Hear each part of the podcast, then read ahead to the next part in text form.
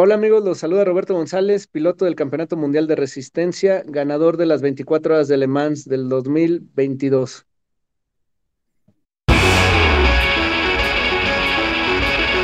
Muchísimas gracias por estar con nosotros. Este, sobre todo felicidades por, la victoria en Le Mans. Este, y un gusto estar aquí contigo.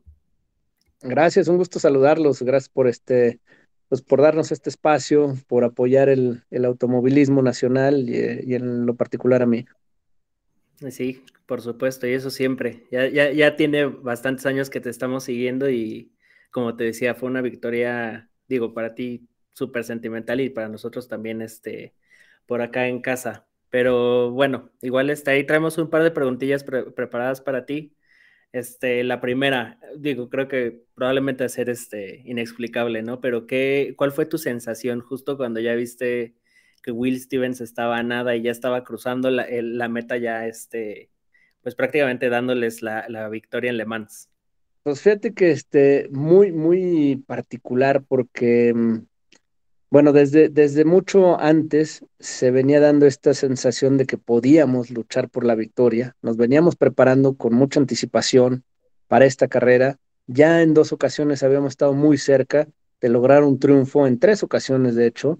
Este, sin embargo, no se había dado, se había dado un segundo eh, con este mismo equipo. El año pasado nos llevamos la pole, lideramos, pero tuvimos una falla mecánica. Este, este año lo tomamos como este tiene que ser el año. Nos preparamos muy bien.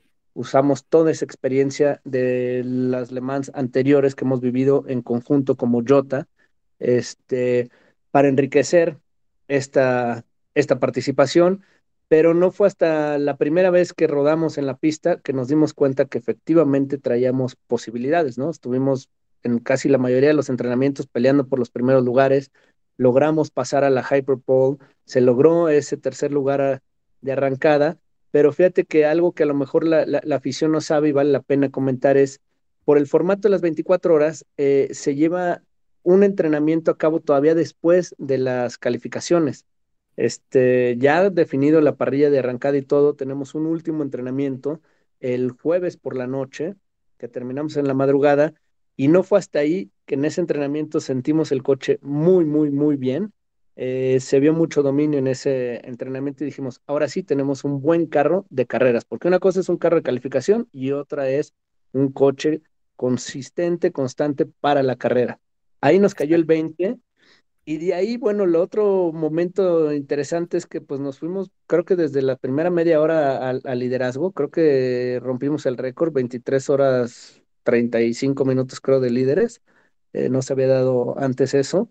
Y ahí la sensación es muy distinta, porque a pesar de que vas a una posición que todo el mundo cree muy cómoda, es al revés, porque todo puede pasar mal. En lugar de que algo, algo mejor, algo se pueda mejorar, no. O sea, cualquier cosita es para atrás, ¿no? Entonces, son unos nervios eh, impresionantes los que se viven. Eh, eso lo viví a lo largo de toda la carrera, pero el peor momento fue, yo creo que faltando 20 minutos para terminar, que nos quedaba una última parada también a los contra los que íbamos peleando les quedaba una última parada, eh, un, splash and go que le llamamos, nada más poner lo suficiente de combustible como para dar dos vueltas, las últimas dos o tres. Ahí es cuando más nervioso estaba porque ahí es donde tú dices, híjole, es la última parada, si algo pasa, eh, hay una penalización o el coche no arranca, ¿no? Porque pues, lo tienes que pagar para cargar combustible, a diferencia de Fórmula 1 o este que no cargan, y la Indy que sí carga, pues no, no pagas el coche ni nada, ¿no? Acá lo tienes que pagar a fuerza, donde no arranque el coche porque a lo mejor se bajó demasiado el nivel de gasolina, X o Y. Entonces yo estaba así de, después de tantas horas de líder, que no va a salir nada mal en este momento. Y realmente me pude relajar hasta que el coche pasó la meta con, con, con Will Stevens. Ahí es a donde ya le cae el 20 a 1. Ya ganamos, pero luego viene otro detalle que la gente tampoco no sabe al ser una carrera tan complicada, tantas horas, eh, después de cada carrera se lleva un escrutinio de los coches, una revisión técnica. Acá se termina hasta el día siguiente, hasta el lunes, en la tarde. ¿Por qué? Porque los oficiales y todo también están muy cansados. Entonces hacen una pequeña revisión y luego dejan la revisión más compleja para el siguiente día. Entonces, a pesar de que sí te subes al podio y todo, todavía está ese detallito que todavía no te nombran oficialmente el ganador hasta lunes. no tienes idea lo que sufrí. Todo el mundo me ha preguntado, ¿celebraste? no, no pude ni celebrar. Me hubiera encantado celebrar al estilo checo, este, en grande, pero no, porque pues están los nervios de ahora sí, ya lo cumplimos con todo, que no vaya a salir nada mal. Y no, afortunadamente el, lunes en la tarde eh, nos dieron la noticia, o sea, casi 24 horas después, de que oficialmente éramos los ganadores. Aparecieron ya las tablas y todo, con puntos y todo. Y luego la siguiente noticia es de que estamos de líderes del campeonato por los puntos que logramos este, en las 24 horas. Entonces ahí es donde ya te cae el 20 y dices, wow, ahora sí ya. ¿no? Sí, ya hasta descansas, ¿no? Sí. sí, me imagino. Oye, justo hablando de, estas, de estos últimos minutos de nervios, este, y digo, justo como dices, prácticamente estuvieron líderes toda la carrera. El, ¿Hubo algún detalle que no se viera en la transmisión de bueno, para nosotros que, que le estábamos viendo desde casa, algún detalle que les pusiera nervio, eh, nerviosos, alguna falla este, durante la carrera? Sí, fíjate que sí, yo creo que cada, cada uno de los pilotos pasamos por un momento yo creo que el menos complicado fue Will, un detallito muy pequeño él. Eh, Antonio tuvo un pequeño error en una de sus tandas y tuvo un trompo, que se perdieron nada más ocho segundos, afortunadamente, y no se dañaron mucho las llantas. Y yo tuve un contacto muy, muy leve, pero tuve un contacto en mi última stint también, este, con un Ferrari GT que aparentemente no me vio en una parte de la pista y se me cerró y alcanzamos a tocar así eh, de lado. No pasó absolutamente nada, no hubo ningún daño en el coche, pero son de esas cositas que todo viene perfecto, todo estás cuidando y son cosas que están fuera de tus manos, que de repente en una recta el de al lado te haga esto, así pues nunca se lo espera uno, ¿no? Este, sí, eso, eso se, se vivió, nadie lo supo, este, más que los ingenieros, yo creo que ni los dueños del equipo se enteraron, este, nada más el ingeniero y nosotros como pilotos. Es más, hoy me enteré de eso de Antonio y Will se enteró hoy en la reunión que tuvimos de, de ingeniería con los ingenieros. Solo los dos, dos de los ingenieros estaban al tanto de eso y Antonio, ¿no? Este, obviamente ya te imaginarás la carrilla que le dimos a Antonio, ¿no? Sí, pues sí, no interminable. Sí, no. Qué nervios. Oye, justo este, en, en esta, este, en esta ocasión en Le Mans, ¿cuál fue el equipo que ustedes sentían que era la mayor amenaza para llevarse este triunfo? Bueno, de entrada, desde que llegamos y en todas las carreras así es, este, United es uno de los principales rivales, United de Zach Brown. Eh, ellos nos ganaron cuando quedamos nosotros en segundo hace dos años, nos ganaron. Eh, el año pasado estuvieron muy fuertes, pero tuvieron algunos contactos que los dejó fuera. Eh, WRT que el año pasado ganó su coche y el, y el otro coche venía de líder y en la última vuelta tuvieron una falla mecánica este, y, se les fue la victoria. Ahora en esta ocasión se presentaron con tres coches, no más con dos, y los tres muy fuertes. Y luego el auto que quedó en segundo, el equipo de Prema, que si bien era nuevo o es nuevo en el Mundial de Resistencia, es un equipo que ha tenido mucho éxito en muchas categorías en Europa Em, también eh, lo teníamos como, como contrincante.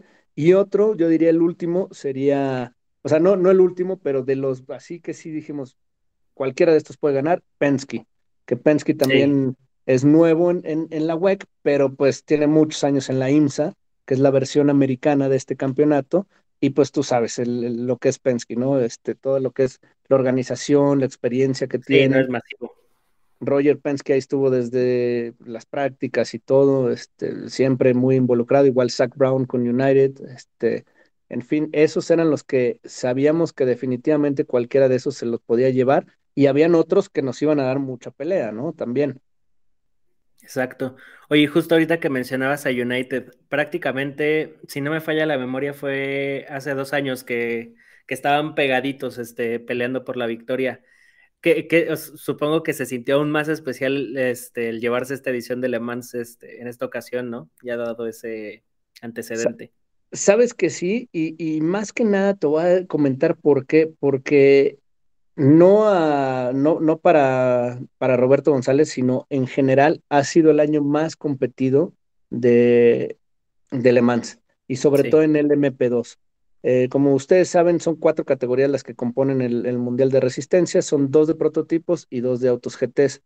De prototipo está el MP1 que viene siendo la de fabricantes, luego el MP2 para la que no saben, em, son carros prácticamente iguales, ¿no? Son el mismo chasis, mismo motor y mismas llantas. Y luego tienes GT Pro, que es fabricantes, y GTAM, que es privados. Realmente donde está la competencia muy feroz es en, los, en las privadas, o sea, en el MP2 y en GTAM, no en GT Pro. En el MP1 hay cinco coches, nada más, de los cuales tres están muy inferiores a los Toyotas. O sea, realmente primero y segundo, si no les pasa nada a los Toyotas, ya son, es para Toyota. Sí. Y luego a ver quién se lleva el tercero y el cuarto y este, en esta ocasión el quinto general no lo llevamos nosotros porque le ganamos a un LMP1. Em, pero en el LMP2 en esta ocasión se presentaron 27 coches, de los cuales te digo 26 idénticos. Solo había uno que se presentó con otro fabricante de chasis. Hay solo cuatro fabricantes de chasis homologados, pero hoy en día realmente uno es el que se utiliza, que es Oreca. Alguien se presentó con un Ligier, este, y ya. Pero bueno, de 24 horas de carreras, terminaron 26 coches, imagínate.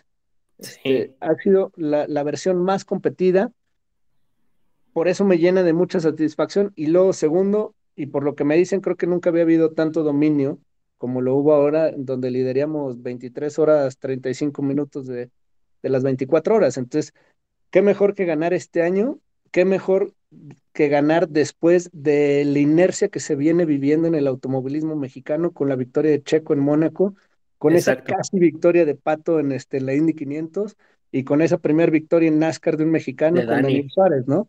Entonces, a pesar de todo lo, lo, demás, qué mejor que también ganarlo en este momento, ¿no? Este, tuve mucha suerte, la verdad. Sí, fue, fue un timing este, muy curioso porque fue perfecto prácticamente para el automovilismo mexicano ese fin de semana. Oye, ahorita también este, comentabas que ya este, con esta victoria en Le Mans ya se colocan como los líderes en el MP2. Ahorita, ¿cómo se sienten? O sea, ¿cómo van a abordar este desafío que, que, este, que representa el defender ya la punta del, del campeonato contra el resto de los equipos?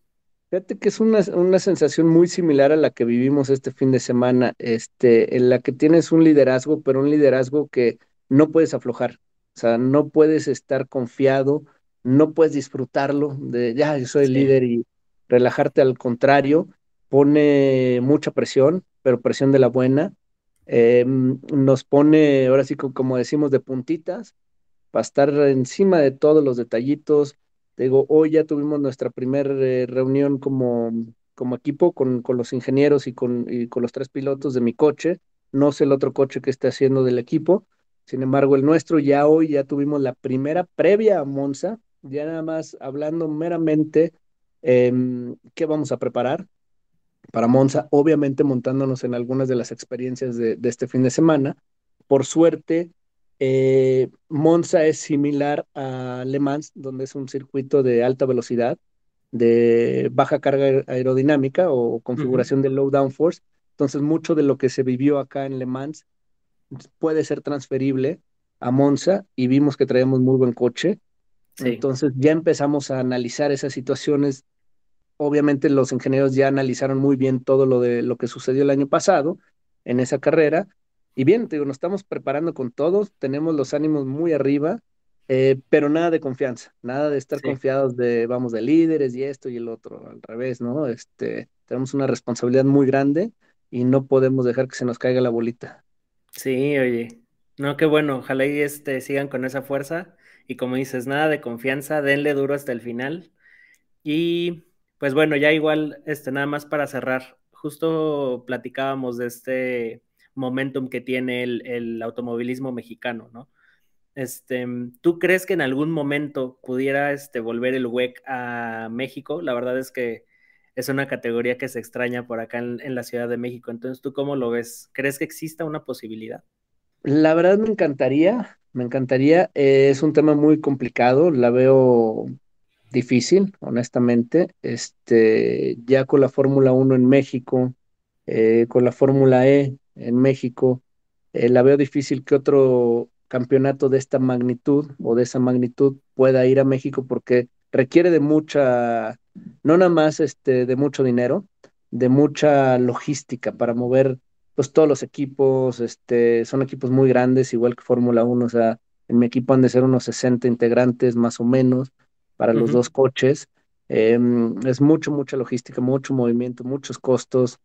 Sabemos que a nivel mundial las economías no están de lo mejor posible.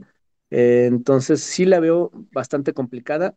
De que me encantaría, me encantaría, porque no hay nada mejor como piloto internacional poder competir en tu campeonato internacional en casa, ¿no? Este, el apoyo de la afición, el entusiasmo que se vive, no lo vives en ningún otro lado y la verdad sí nos, sí nos alimenta mucho, sí nos, sí nos da ese último empujoncito, ese, ese apoyo de la afición.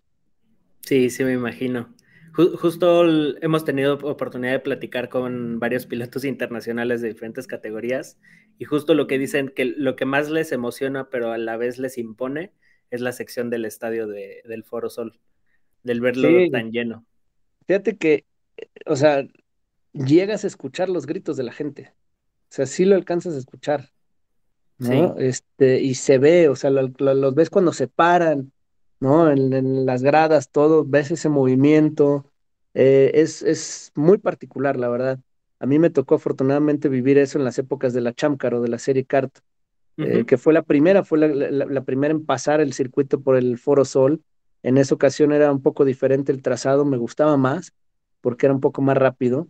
Era básicamente una curva de entrada de 90 grados, una en el centro de 90 grados y salías a la peraltada, ¿no?